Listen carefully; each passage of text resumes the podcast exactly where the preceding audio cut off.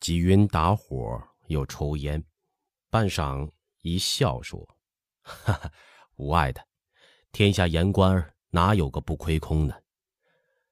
卢荫文的父亲卢清孔走的进士门，是庄有功的门生，为人很好正派的。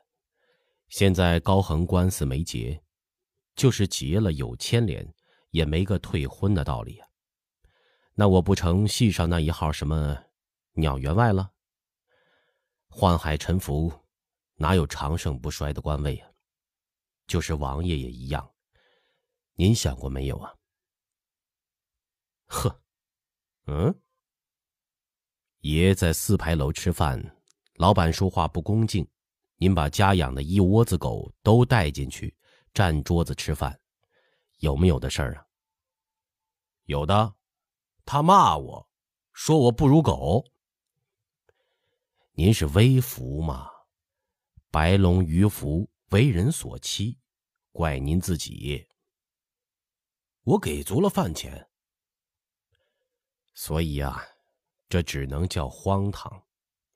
您是王爷，要是寻常人，这叫罪过。不错，贫婆子一碗豆腐脑，您吃的高兴，能出十两黄金。扮成讨吃的和叫花子们一道晒太阳、闲唠嗑，这也都没什么。九额驸给您送寿礼，让人家蹲门洞吃饭。什么叫额驸？就是戏上唱的驸马呀。这事儿有没有呢？哼，都是有的。我就瞧不上他媚眼摇尾巴的样。纪云不紧不慢的抽着烟，微笑说。还有，你家的纲纪自以为管得严，十几个丫头都拖得一丝不挂，你拿笔在他们身上画画，花里胡哨的跳舞给你看，可是有的。洪昼一愣，没有言声，歪着头想了半日，手指点着额角，再想不出谁把这种家事也泄露出去，咧嘴一笑说：“ 哎。”张敞给女人画眉，有人告到皇帝那儿。张敞说：“闺房之私，有甚于画眉者？”纪云笑问：“随何得呢？”这会儿他们在做什么？洪昼一听就笑起来：“这都是些厮杀汉，万里迢迢归来，回去还要为朝廷守边，找几个婊子给他们出出火，算什么鸟事啊？你说这都不算大事。”纪云说：“放到一处就不是小事。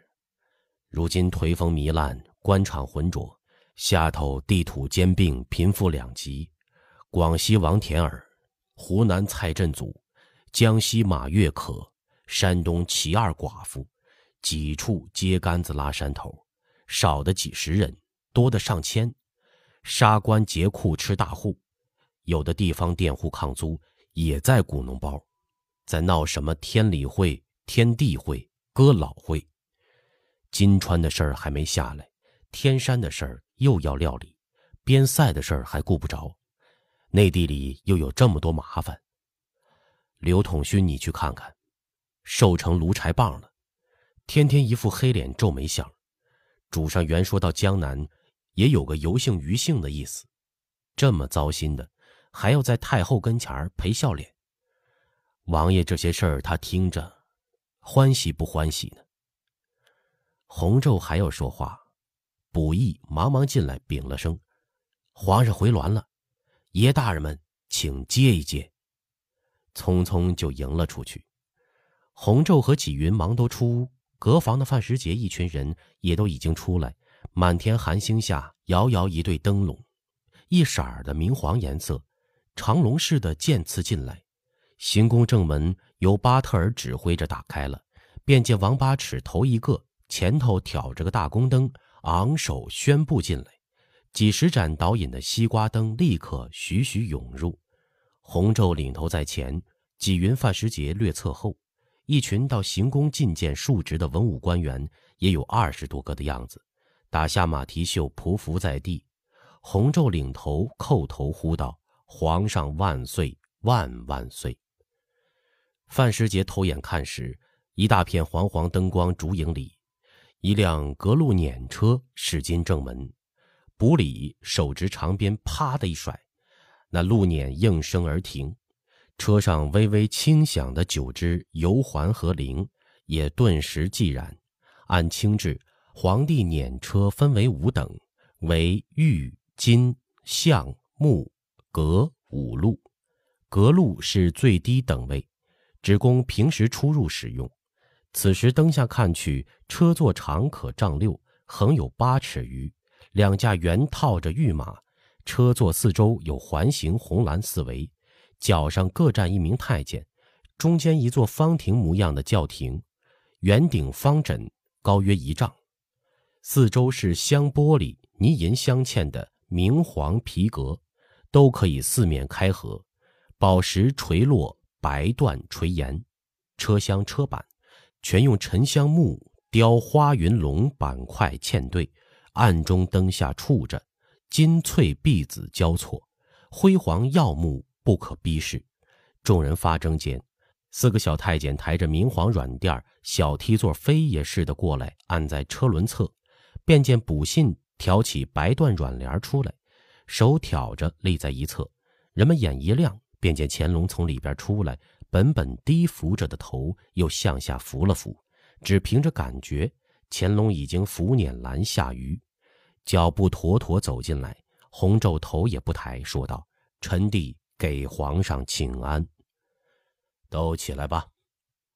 许久，乾隆仿佛深深透了一口气，才开口说话。众人心里绷得紧紧的，也才略松快些，答声谢恩，参差不齐的起身合腰站着。洪昼看了一眼哥哥，正恰乾隆的目光也在看他，忙低下头，小声说：“皇上，我刚从南京赶回来。”乾隆没有理他，面上略带憔悴，皱了皱眉，指着众人问范时杰：“他们都是户部接你来的？”范时杰一躬身，回皇上：“户部只来了两组饭和尹家全两个郎官。”给臣回报部务，不是接臣的，还有五六个是去福建办理押解库银的，顺道在这儿见见臣。其余这几位都是河工上、离捐局的官员，卢卓派他们见臣回事儿的。乾隆盯着众人问道：“尹家全，哪个是啊？”一个三十多岁的中年人站在后边，听皇帝点自己的名，一阵慌乱，挤出来，提袍脚，跪时几乎绊倒了，连连磕头说：“臣臣臣是。”听他激动的嗓子都有点变音了，乾隆不禁一笑说：“嗯，朕记得你，原来在六合当知县，官声还不错，读书人进士出身嘛，要讲究个雍容养气，这么慌张的。”你和尹继善是不是一族的？是是是，臣谨遵圣谕，一定努力读书。臣出尽圣言，咫尺天威，不胜历历敬畏。吾皇包容四海，德披九州，臣也有蒙宠若惊之心。一阵紧张过后，尹家全渐次平静，说话也流畅起来。臣祖尹英。与陈尹继善之父陈尹泰是同一曾祖，从龙入关后，陈之曾祖呃尹壮图在仙霞岭战死，没有入齐，因此陈这一支后来是为。乾隆本来随便问问的，见他如此沉奏，唯恐不详，倒觉好笑的，说：“就是一个宗的，就是了。这么说。”你也是名臣之后啊。朕看过你文章，礼法尚好，文字清通，稍显古板些，入了程朱流派啊。起来吧，好生做事办差。又对众人说：“向上司长官回差时是正经事。投门墙钻刺打门路，铺自己升官发财路。如今官场。”以香言成习，此风不可长。官之升迁有道，才之聚敛寻途。左道旁门靠不住，你们要记住了。”范时杰正容行礼说：“皇上此言乃是圣哲之言，臣牢牢铭记在心。”转身对众人又说：“好好思量圣谕，户部的人回去要向乌侍郎转述，要全部的人。书办门房杂役伙夫也不例外。”纪云极灵性的人忙也对众人说：“皇上这话是对你们说的，也是对天下文武官员指示官监。回头抵报廷谕，还要明白招式，你们有福亲耳聆听。回去。”不但要身体力行，还要在学宫里、衙门里对世子下属宣讲。众人早已跪下，听完纪云说话，忙不迭的答应：“扎，臣等遵旨。”起身合腰，却步退了下去。乾隆站在灯影里没有动，也没有和三个大臣说话，招手叫过卜义，问道：“你去过迎驾桥驿站了没有？”卜义合腰说：“奴才去过了。”刘统勋召集刑部的人会议，议事厅里几十号人听他说话，奴才没奉旨意，不敢搅和说话，站在厅外等了足一个时辰，他还在讲。因皇上还有旨，让奴才回来照应五爷回来，忙着赶回来了，奴才这就再去。乾隆沉默了一下，原地兜了一圈步子站住，说：“这次你去，要还没散会，把他叫出来传朕的旨意。”就算陈胜、吴广揭竿造反，黄巢李自成兵临城下，立刻散会。告诉黄天霸，会同吴瞎子照刘统勋的议题先商量，让刘统勋歇息三天再汇报。明白，奴才遵旨。慢着，乾隆目光闪烁着，张而不弛，文武弗能也；弛而不张，文武弗为也。一张一弛，文武之道也。你要告诉他，小事不理理大事，不必事事周全。奴才一字不漏的都说给他。你复述一遍。于是补一背诵，倒也真是一字不差，只引用孔子语录一段，说的四声不掉。纪云问道：“你明白皇上这几句话什么意思吗？”不义笑着说。啊，皇上这话再清楚不过了。这肚子胀了不吃，听皇上话；吃了肚子不胀。有时候肚子胀了不吃，有时候饿了要吃。这才是文武官员做官的道理。几个人听了，都不禁哈哈大笑。乾隆笑说：“ 还是让他照原文背吧。民可使由之，不可使知之。”好好的经典，都弄成四不像了。纪云笑道：“我是瞧主子心绪不好，引他逗主子一笑的。”乾隆点点头，又对卜义说：“朕在太后那边已经用过膳了，这里备的膳抬过去，赏刘统勋、吴瞎子、黄天霸两个人可以陪着用膳，还有。”原来赏他的宫女还送回去，告诉他，赏给他就是他的，应该懂得君有赐，臣不得辞。公事之余，稍有悠游之息，闺房之乐，圣人也没说不该当的。就这样吧，去吧。扎，不易退下，上马张灯而去。乾隆说了句：“你们跟朕进来。”转身便走。洪州暗地里扮了个鬼脸儿，看了纪云一眼，跟在乾隆身后亦步亦趋进了行宫。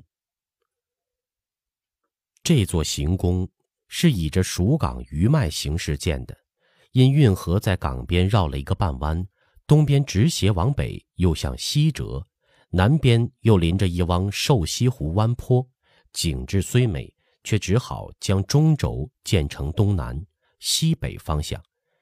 宫门自然朝了东南，移门进去，一条卵石甬道斜漫上坡，过一座仿宫玉带金水桥，下桥再向西北约数五之遥，才是行宫内门。黄琉璃瓦朱红墙，桂、鸠、榆、柳、杨槐各色杂树，墙里墙外茂密葱茏，在一盏盏宫灯下显得碧玉深邃，静得连墙角纺织娘细若游丝的日日低吟都听得清清楚楚。宫墙根下的守夜太监也都一动不动，微喝着腰，活似古墓前的石头翁仲。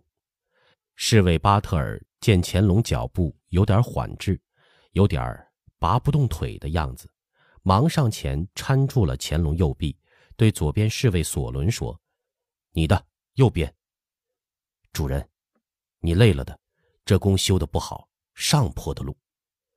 索伦便忙也架搀着乾隆的右臂，又穿内院入第三进院，前面便是八营九间的正殿，一排齐的嵌玻璃隔扇门，里边间间灯火通明，歇山顶峭檐下吊着八盏宫灯，殿宇营柱都是一盏新丹萼的朱漆金粉云龙，夜里看去格外辉煌。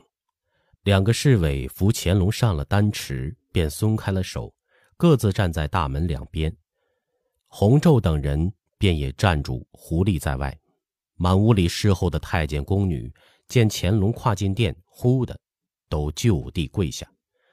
乾隆看了一眼设在正中的须弥座，因见皇后的侍从秦妹妹和那拉贵妃的侍女苏俏儿都在，一边抬手叫起，向东暖阁走着，问：“你主子娘娘？”今儿个精神还好。那拉氏呢？这会儿在做什么？两个人一起行礼。秦妹妹说：“回主子话，娘娘前晌精神还好。午膳进了一小碗老米膳，正二做的青芹爆羊肚进了一小碟，鹌鹑蛋白紫菜汤也进了半碗。后晌午觉起来，娘娘说有点心慌头闷。”躺在榻上听外头树上的鸟叫，起来给观音菩萨烧了香，心里啊定了些。晚膳只用了一块饽饽，一小碗精米莲子粥，水萝卜凉拌王瓜丁。这会儿，那拉主、陈主都在娘娘房里开胶绳呢，陪娘娘说话解闷呢。乾隆站着听完，点点头说：“今儿个晚了，明儿再叫那个叶天士。”进来看脉，告诉那拉氏，且多陪陪皇后。朕这边一完事就过去。说罢，进暖阁坐下，太监们忙活着给他擦脸、擦手、洗脚，又更衣、漱口毕。乾隆要了验一验的雨钱，这才盘膝坐在木榻上，翻着奏折说：“进来吧。”接着便见洪昼三人鱼贯而入，见他们又要行礼。不耐烦的摆摆手，指着兀子道：“免礼，坐下说。”太监们退出去，赐茶。注目三人又说：“纪云，你说吧。有遗缺的，范时杰和洪昼补缀就是了。”纪云起身，小心翼翼地接过宫女端过来的茶碗，答应一声是，坐下。将接见随赫德的大致经过说了，夫臣准噶尔之乱时，又将前噶尔丹策凌各部内争情由弥补了许多，这都是他平日浏览军机处奏折，从中支离破碎得来的片段军情，和随赫德的纵述贯穿一气，反而比随赫德讲的更其首尾详明，又删掉了许多多余的枝节，少半个时辰已将天山北路、西江南江形势。明白奏出，范时杰和洪昼听他随口引用班滚、鄂荣安和布罗卡各自奏折的原文，朗朗背诵，如同速读旧书。如此过目不忘的记性才具，真是头一次见识，都佩服得五体投地。洪昼不禁摇头暗赞：此人年轻时号称盖压江南才子，真也不是狂言自大呀。偷眼看乾隆盘膝端坐着静听，驼色缎袍、石青缎夹褂都纹丝不动，稳宁的有点像一尊庙中塑的神像，又不禁想，这份做工也真是人所难能啊。正胡思乱想间，纪云已经说到尾声。就臣的见识而言，准噶尔部虽然内乱，其实作乱各方都对朝廷心怀异志，只有三车陵内附才是真心维持天朝法统。蒙古自古为中原外患，又是我朝先世宿敌。